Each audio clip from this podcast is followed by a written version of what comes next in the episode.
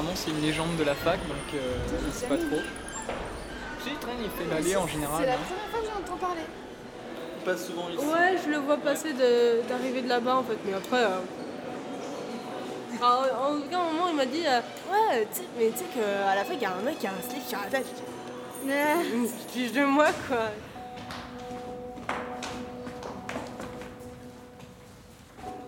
Il a une chemise à carreaux, un pantalon vert. Et un et truc sur la truc tête. sur la tête aussi. On pense quoi, de ce On qu'on a entendu que, dire que c'était un ancien prof ouais, de psycho et qu'il est devenu fou, on va dire. Et depuis, il reste ici. Au début, on trouvait ça bizarre. Et puis bon, après, euh, Paris 8, c'est quand même vachement libre, donc ça paraît plus étonnant. Finalement, il fait partie, on va dire, de la fac. Ouais, donc, voilà, euh, c'est un élément de la fac.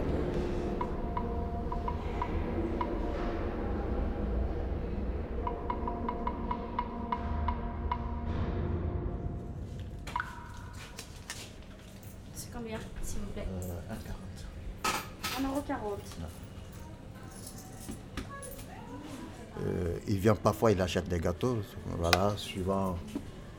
Nerveux. Merci. Ouais, il- achète des gâteaux, suivant, il prend euh, Kinder Delice, qu'il aime beaucoup, voilà. Et euh, c'est tout. Moi, on discute, on parle pas. Bonjour, bonjour, oui, c'est tout. Euh, il n'a pas de difficulté, non, il paye. euh, parfois même, il peut laisser 10 centimes le pouvoir. Donc, pour vous dire, je sais qu'il n'aime pas les, les pièces de 2 euros. Il déteste ça, je ne sais pas pourquoi. Les 50 centimes, il adore ça, 1 euro. Mais les pièces de 2 euros, à chaque fois que vous lui donnez les pièces de euros, il, il rejette carrément. Il n'aime pas. Euh, il s'appelle Gérard. J'aurais appris qu'il était prof ici, mais c'est tout. Mais je ne connais, pas- connais pas son histoire. non.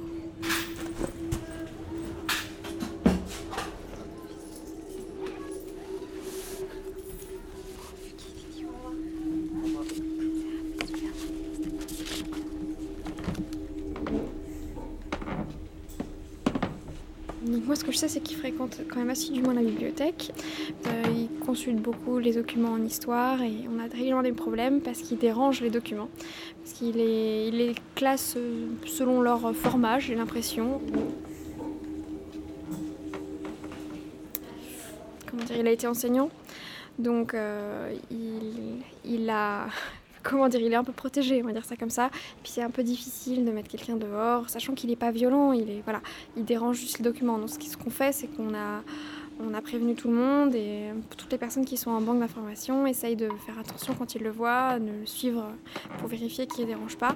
En général, on essaie de lui dire, de lui dire, expliquer qu'il ne faut pas qu'il dérange les livres, qu'il les laisse à leur place. Et en général, il maugré et bon, euh, suivant la personne en face de qui il est, soit il obtempère, soit euh, soit il s'en fiche un peu. Donc euh, moi j'ai eu affaire à lui deux trois fois. Je lui ai, bien montré que je le surveillais. Il a compris, il est parti.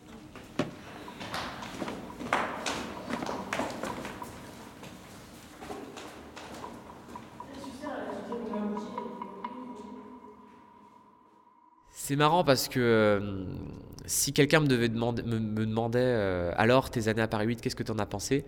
Et ben euh, c'est là où j'ai fait mes études, j'ai fait ci, ça, ça. Et il y avait même un clochard avec un slip sur la tête. Bon. Manifestation contre la venue de Marine Le Pen à Saint-Denis. C'est dimanche à 13h, porte de Paris. Pas de facho dans nos villes. Manifestation dimanche contre la venue de Marine Le Pen à Saint-Denis. Comme enseignant, je l'ai connu, oui. C'était enseignant au département de cinéma. C'était un militant de la cause albanaise, un spécialiste du cinéma des pays de l'Est.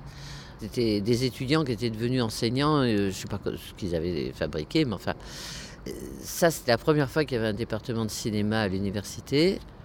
Bon, on sortait de mai 68. Euh, donc on était dans une contestation, disons. On réfléchissait euh, un débat sur qu'est-ce que c'est que l'enseignement. L'état d'esprit était faire la révolution, tout bêtement.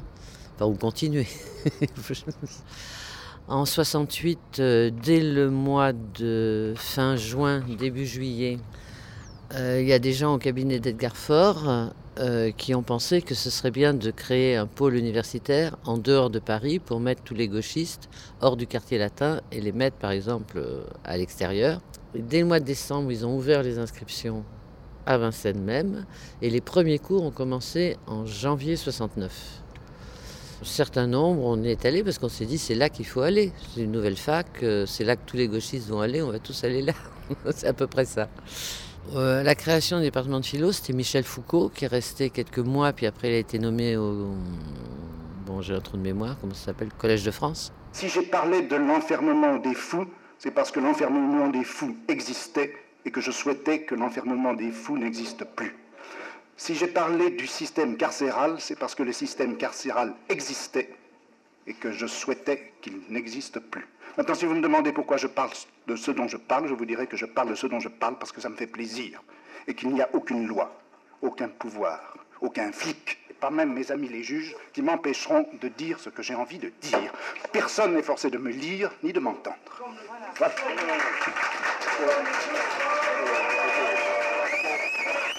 Alors, euh, c'était euh, tout à fait euh, extraordinaire comme type d'expérience à laquelle s'est obligé ce que j'appelle le génie français. Pays de l'expérimentation et de toutes les audaces. L'université française va accoucher de quelque chose qu'on peut qualifier de monstre, au sens noble du terme, hein, de l'invention complète totale. C'était une façon de, réunir les, les dissidents, les contestataires, dans une espèce de cercle de cathartique qui était le bois de Vincennes. Peut-être euh, était-ce ça l'intention politique. Mais la réalité de Vincennes, c'était euh, réellement l'ouverture au sein de l'université française d'une expérimentation universelle, de quelque chose qui faisait euh, peut-être sans trop exagérer, mais sacrifiant à la poésie, une petite Alexandrie. Sur le plan politique, il y avait toutes les jeunes organisations de, la jeunesse, euh, tout. Euh, les plus en avant étaient ceux qu'on appelait l'extrême gauche extra-parlementaire, c'est-à-dire les maoïstes, les maoïstes Pontex, en tant que l'un des premiers réfugiés politiques tunisiens, euh, intellectuels, etc. Je, n'admettais pas certains débordements. Par exemple, un piano de Miqueux jeté du premier étage, pour moi, c'était un acte bête. Le fait d'avoir sanctionné, par exemple, François Duprat, qui était un chef de file de l'extrême droite, d'Occident, etc., de l'avoir dénudé, euh, enduit de tomato ketchup et de plumes, et de le sortir euh, en public dans cet acte, pour moi, était choquant puisque c'était l'exercice d'une justice directe et sauvage et, inhumaine euh, et aveugle. Je n'étais pas d'accord.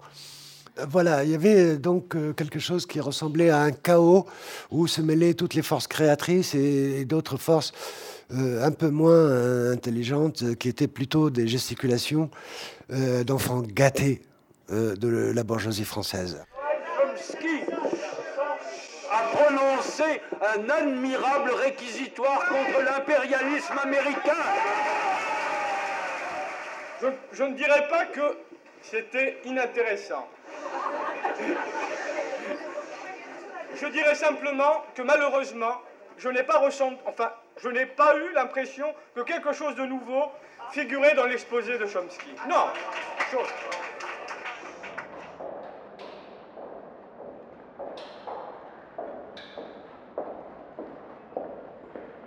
rien qu'en allant à la fac, on voyageait déjà. Voilà. En prenant le bus, on partait dans un autre monde. Pour aller vite, ben, il y avait les marxistes-léninistes, ça allait des, gens du Parti communiste français, euh, souvent bien staliniens, jusque tous les groupuscules, les groupuscules importants, maoïstes, euh, trotskistes et tout ça, qui n'avaient pas au niveau du nombre une très grande importance, mais ils avaient euh, un poids symbolique très fort. Justement, euh, la parole publique, une parole publique, elle est toujours assez codée.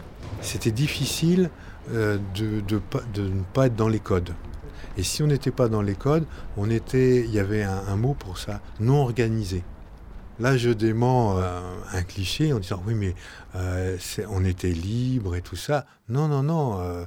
Justement, c'était très difficile de prendre la parole publiquement si on n'avait pas le ton, sans faire référence au marxisme-léninisme, on n'était pas crédible.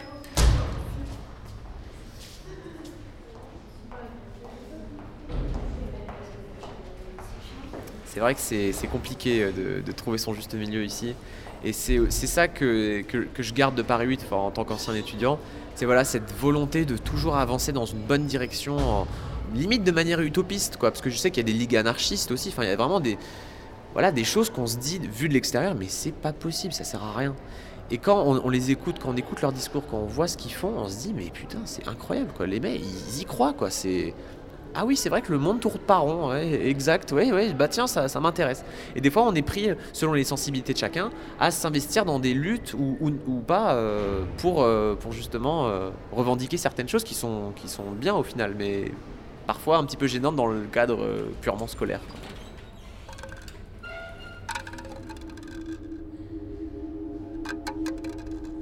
Bah, en fait, je l'ai croisé plusieurs fois. Il a une apparence assez particulière. Moi, je pensais qu'il avait une culotte sur la tête, il a toujours une chemise à carreaux, etc. Et je l'ai vu dans la bibliothèque, alors je me suis dit que c'était peut-être le futur Karl Marx. Pareil, euh, je, connais rien en fait de, de son histoire. Je me suis dit peut-être que c'était un SDF euh, qui vivait ici, c'est peut-être le cas, mais j'en suis pas sûr.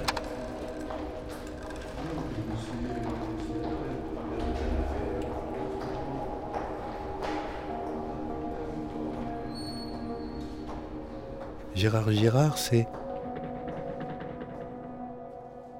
Je l'ai connu assez vite en fait.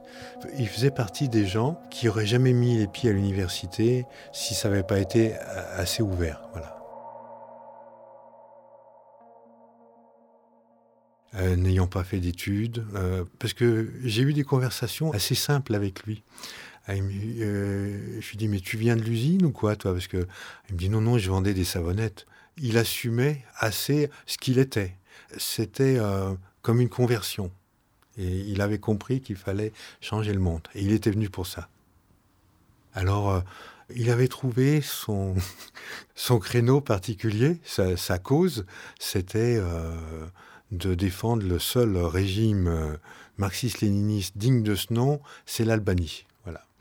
Et en fait, il s'est fait une carrière comme enseignant en photo par l'activité de colleur d'affiches. Il collait les affiches, mais euh, qu'il allait chercher à l'ambassade. C'est les affiches euh, de propagande. Et après, il a voulu faire un cours euh, sur la photographie en utilisant tout le matériel de propagande. 8 décembre 2010. C'est l'homme qui dort dans la salle A349. Ça résoudrait un mystère. Il a tout un tas de feuilles, euh, gros paquet de feuilles qui se trimballent souvent. euh, pendant longtemps, il a dit que c'était sa thèse qu'il préparait. Donc personne n'y touche parce que c'est- sa thèse. Alors on pourrait faire une relation avec euh, les événements politiques, disons, de la, du moment, puisqu'il était non pas maoïste à Vincennes, mais il était albaniste, on pourrait dire. C'est-à-dire qu'il il défendait l'Albanie à un point incroyable. Il avait son panneau dans, l'université, Fador, un grand panneau recouvert d'affiches sur euh, l'Albanie, euh, enfin la gloire de l'Albanie, euh, quand on pense que c'était le pays le plus fermé du bloc soviétique, enfin, où les gens ne pouvaient pas sortir, c'était comme une prison. Quand le, mur de Berlin a sauté, quand le bloc soviétique a, explosé, donc évidemment, les pays sont petit à petit, tous les pays du satellite de l'URSS se sont évidemment libérés un peu. Quoi. Va poubelles, alors là-bas, c'est au, au c'est lui, il fait, alors là, il fait du bruit des fois. Non, mais euh, avec le problème, c'est qu'il y a quand même des montées. Donc, des fois, euh, il est bien luné. Moi, avec moi, ça se passe bien, mais il y a des fois, il peut très mal prendre les choses. D'un coup, tu sais pas pourquoi. Il va, tu lui demandes un truc, il te dit quoi? Je sais ça, que je- c'est pour m'espionner, c'est quoi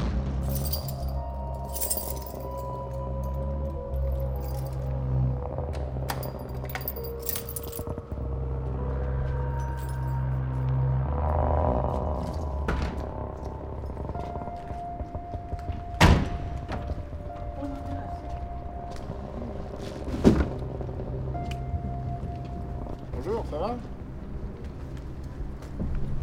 Je fais un documentaire sur, euh, sur Vincennes et Saint-Denis. Pardon Je fais un documentaire. Oui, ben faites-le et foutez-moi la paix.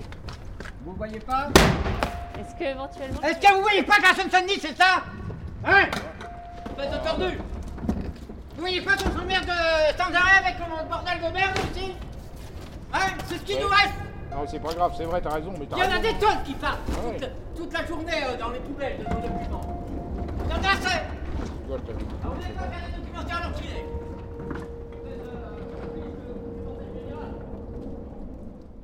Il était militant politique aussi, ce qu'on appelle l'extrême gauche. Et je crois que l'accident hein, mental qu'il a eu l'a gardé un peu dans un arrêt sur, l'image, comment dire. Euh, il est encore dans cette période-là, après avoir souffert euh, de quelque chose qui, malheureusement, a eu un impact sur son équilibre euh, mental et, sur sa rage politique.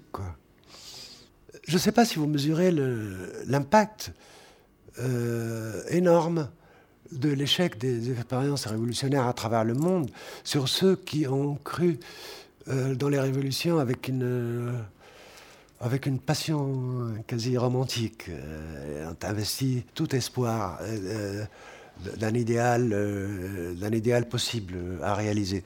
Il y a des tas d'événements qui sont de cette nature-là, par exemple l'entrée des, chars à Prague les révolutions trahies, quoi, les révolutions trahies qui euh, ont fait beaucoup de casse euh, sur certaines consciences un peu fragiles, pas simplement une adhésion euh, totale à un rêve.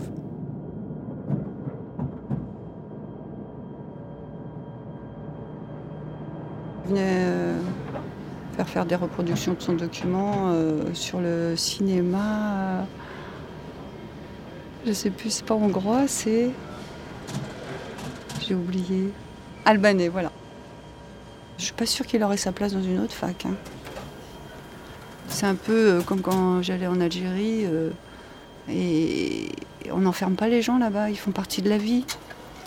Ceux qui sont à côté, euh, un petit peu à côté des choses, si je puis dire, et eh ben on, on, les enferme pas, on, on les assomme pas avec des médicaments, ils sont là, ils font partie de la vie, quoi. Ça j'aime bien moi. Je l'ai croisé deux fois dans Paris. À ça, moi je me souviens, j'étais à bicyclette et je vois Gégé en train de marcher euh, sur la rue et pas sur le trottoir. Deux fois. Ça m'a fait trop bizarre parce que je, l'ai toujours vu ici dans ce contexte-là. Puis d'un coup, je le vois dans les rues de Paris. Je sais qu'il a été un enfant adopté. Donc il ne connaît pas sa famille d'origine. Donc il porte le nom de ces gens-là, je crois. Et puis, puis voilà. J'en sais pas plus.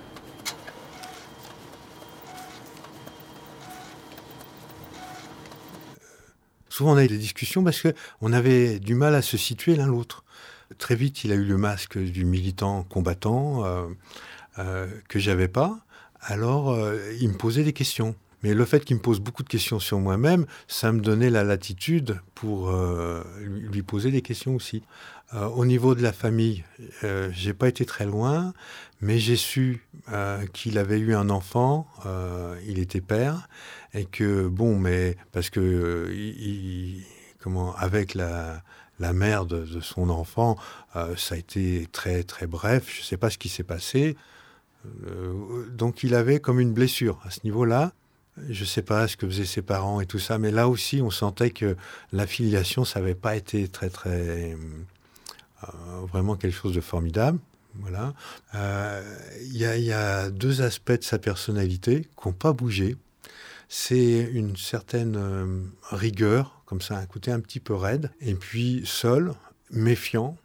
Et s'il prend la parole, quelque part, euh, c'est très critique. Interrompre le cours pour dire quelque chose qui, était, comme on peut dire, impertinent dans tous les sens du mot, ça se faisait. Même des philosophes comme Deleuze qui se laissaient pas euh, quand même euh, interrompre facilement. Donc il y avait une sorte de, comment on peut dire de, de, tolérance très très grande. Donc euh, je rappelle que la différence, elle consistait en ceci le délire paranoïaque et d'interprétation se présentait comme se constituant autour d'un centre, d'une matrice d'une idée dominante et procéder par réseau circulaire, prenant tout, prenant les choses les plus hétérogènes, un bout de ceci, un bout de cela.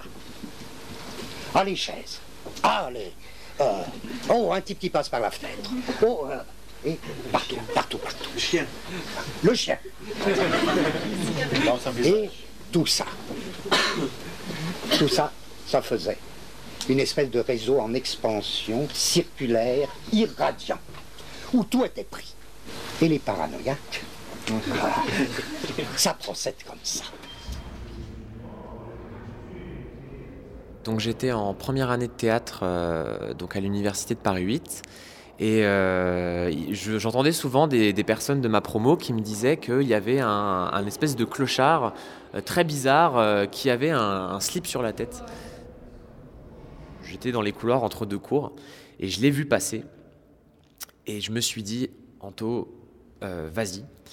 Donc euh, je l'ai suivi un petit peu. euh, bon, c'était c'était innocent. Je n'ai pas de regret d'avoir fait ça, mais je l'ai suivi jusqu'à voir où est-ce qu'il est-ce qu'il allait, où est-ce qu'il vivait, quoi. Et donc je me suis rendu compte qu'au rez-de-chaussée, et donc il y avait sa maison, si je puis dire entre guillemets. Une autre fois, quand je suis allé le, je, voulais voir un peu ce que ça donnait sans qu'il soit là pour voir. Donc je suis allé et puis j'ai vu un placard, euh, un espèce de placard un peu bizarre, donc je l'ai ouvert et j'ai vu plein de papiers, plein de paperasses, euh, des documents euh, et je, suis tombé sur une photocopie de sa carte d'étudiant. Et, donc j'ai regardé et en fait c'était, il était enregistré comme auditeur libre. J'ai trouvé ce, papier et je l'ai volé en fait, tout bêtement. Enfin si je puis dire, il me semblait qu'il y en avait une deuxième, donc c'est pour ça que je me suis dit je- je peux avoir la conscience tranquille, il y en a une autre. C'est parti donc justement avec euh, donc les, deux amies avec qui j'étais en cours, on en parlait euh, tout le temps parce qu'elles étaient aussi passionnées de, ce de- cet homme qui euh, atypique quoi. Et, euh, et donc euh, je, je savais même pas qu'elles avaient lancé cette page Facebook. Et en fait on s'est rendu compte que bah euh, le groupe n'était pas si bête parce que plein de gens avaient avaient adhéré, beaucoup de gens connaissaient son prénom, sa- sa- son identité que moi je ne savais pas. En plus, je croyais que c'était une blague au début. Gérard Girard, c'est c'est- c'est quand même étonnant comme, euh, comme prénom et comme nom. Enfin, enfin bref, c'est comme Hubert Robert, quoi. Enfin, c'est voilà, c'est un petit peu euh, bon. 6 décembre 2010. Enfin, depuis qu'on m'en a parlé pour la première fois à la rentrée, je ne l'avais jamais croisé, tout en étant en art plastique. Quelle émotion 28 septembre 2011, tout juste rentré en L1, j'ai eu l'honneur de le croiser dans la section Histoire de la bibliothèque où il piquait les affaires des autres. Ça a changé ma vie. Je pense qu'il a un profond besoin d'autoréalisation, de, de, se prouver quelque chose. Je, je sais pas, peut-être je fabule, hein, mais c'est ce, c'est ce, qui ce qui se traduit de par son attitude. C'est une, une personne qui n'a pas envie qu'on s'intéresse à elle. Et je pense qu'aujourd'hui, tout le monde a envie qu'on s'intéresse à soi, parce que voilà, euh, la société fait que.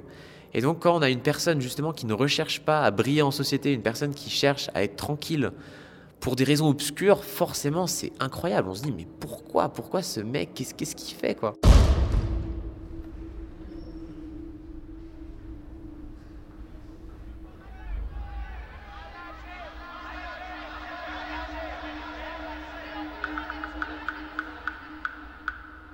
Cette soirée est particulièrement remarquable parce que Vincennes se défend en prenant l'offensive.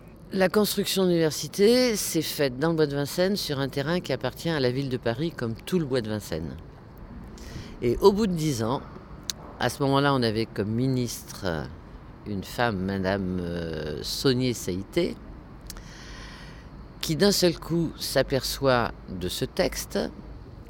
Et donc elle a ressorti ce texte en disant, bah, écoutez, vous arrivez au fin de votre bail de 10 ans, vous devez quitter l'université, euh, vous n'avez plus le droit d'y rester. C'était aberrant qu'un ministre de l'Éducation nationale décrète, pousse à la fermeture de l'université, tout de même. Chirac s'en moquait, mais euh, il a quand même euh, appuyé en disant non, non, je veux reprendre ce terrain pour le rendre aux Parisiens qui puissent aller se promener. Mais c'était raser les bâtiments et raser euh, cet esprit un peu contestataire, même s'il avait évolué, mais qui était, disons, indépendant. La plupart s'en sont remis, mais euh, tous, c'était un traumatisme, pour tous sans exception, je pense. hein. Et à l'heure actuelle, bon, c'est les derniers de Vincennes vont partir à la retraite, ça part de plus en plus. Et les gens qui les remplacent euh, bon, ben, sont modelés par la société actuelle, par euh, un individualisme, une carrière. euh. carrière, on ne savait pas ce que ça voulait dire hein, quand on- on était dans cette université. Nous sommes contre le transfert de Vincennes. Nous avons fait une conférence de presse devant l'UT de Saint-Denis. À l'UT de Saint-Denis, qu'est-ce que nous avons constaté? À Vincennes, il y a 4 hectares de superficie. À Saint-Denis, il y en a 2 hectares.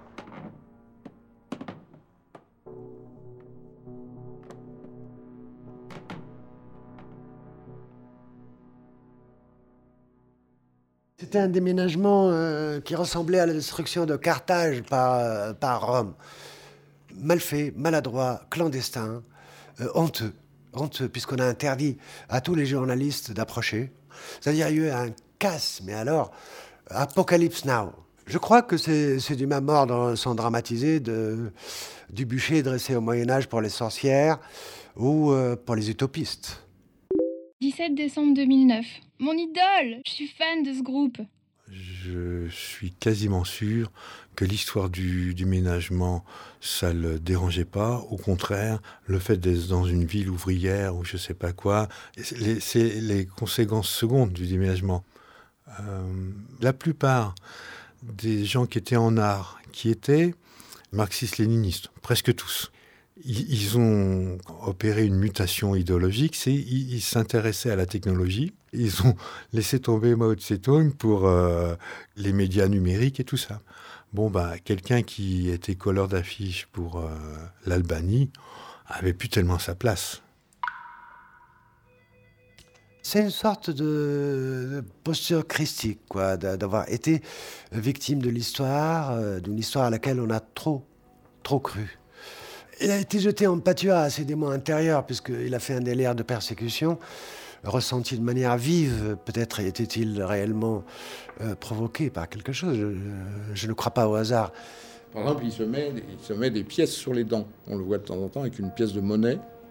Euh, D'après Zouzi, ce que j'ai entendu, qui dit ça à moitié en rigolant, que c'était euh, qu'il avait une peur que les dentistes lui posent des, micros dans les dents, euh, donc pour, pour l'espionner, et que donc en mettant euh, une pièce de monnaie, ça le protégeait contre les écoutes, donc une espèce de cage de Faraday qui, qui, protégeait. Il y a aussi ça avec euh, Gérard Girard, c'est euh, il y a eu un passé avec des, une vision du monde et on, fait comme si rien n'avait changé. Comme je disais, son côté vestimentaire. C'est le secrétaire d'art plastique qui me disait Ouais, mais je, lui ai amené des vêtements. On, on m'en a donné plein pour lui. Mais il veut pas les mettre. Il veut garder ses vieux vêtements. Et pourquoi il se met un slip sur la tête, tout ça euh, alors, ça crée un élément un peu de surprise, mais le fait qu'il ait toujours les mêmes vêtements, ça fait quelque chose justement qui revient toujours, et ça lui donne une crédibilité. Il est une sorte de moine, voilà, c'est le, le, moine errant. Enfin non, il n'est pas errant du tout, puisqu'il est accepté, euh, parce qu'il est d'ici. Euh, avec lui, on parle de choses et d'autres.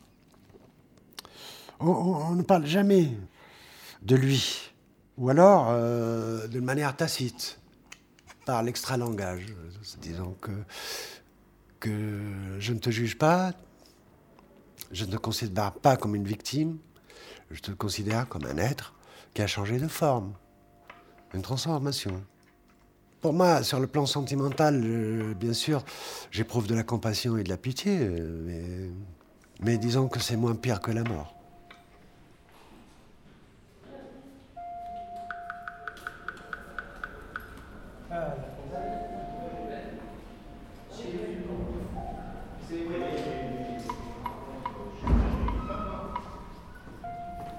Bonjour. Bonjour. C'est comment Sophie.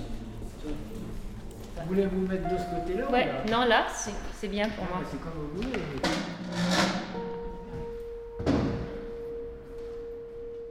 Vous, vous êtes, euh, vous étiez déjà en activité professionnelle quand vous êtes arrivé à Saint-Denis? Non, j'avais aucune spécialité. Enfin, j'avais une spécialité de salarié, de travailleur, et d'ouvrier et de paysan.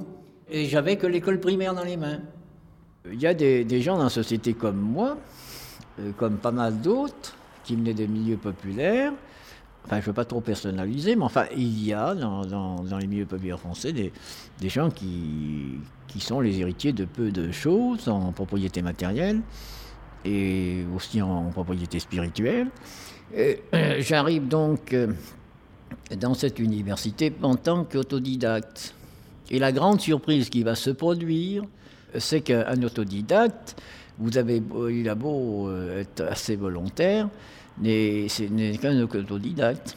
C'est ça la, la, bizarreté de la situation. Pour avoir accès en, en de bonnes conditions à l'université, il ne faut pas être autodidacte. C'est une bêtise.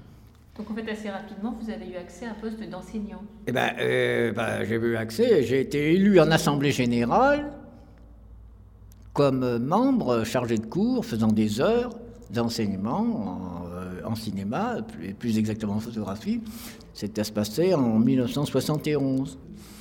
Et puis ensuite, en 1984, je suis passé un doctorat en cinéma, justement sur l'Albanie.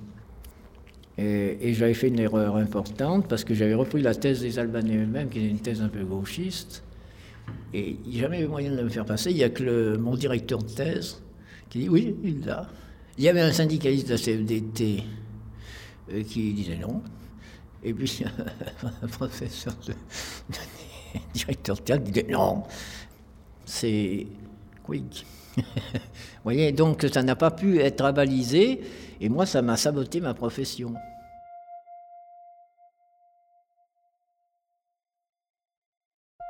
Ouais, quand même, regardez, oui, moi j'ai jamais l'heure sur Ouais. moi. Euh, il, est, il est au- midi moins, moins 10. Ben, euh, vers midi et demi, on peut partir manger, je vous invite. Ah non, mais c'est moi. Non, non, mais je vous en prie. On va où?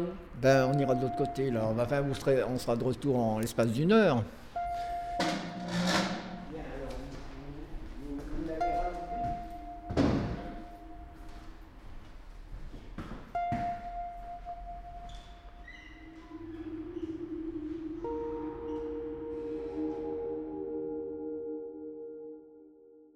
Je pense qu'il va y avoir un problème Gérard Girard, parce que en vieillissant, euh, on développe pas que des qualités, et qu'il est possible qu'il devienne, euh, bah, par exemple, s'il est malade, s'il est, euh, s'il a trop de crises, s'il- il a peut-être besoin d'autre chose que de la tolérance.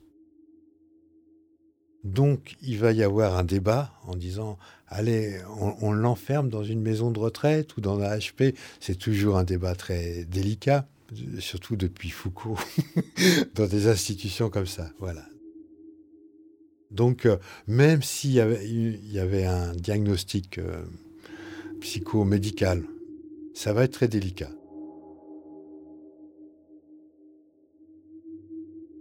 Arte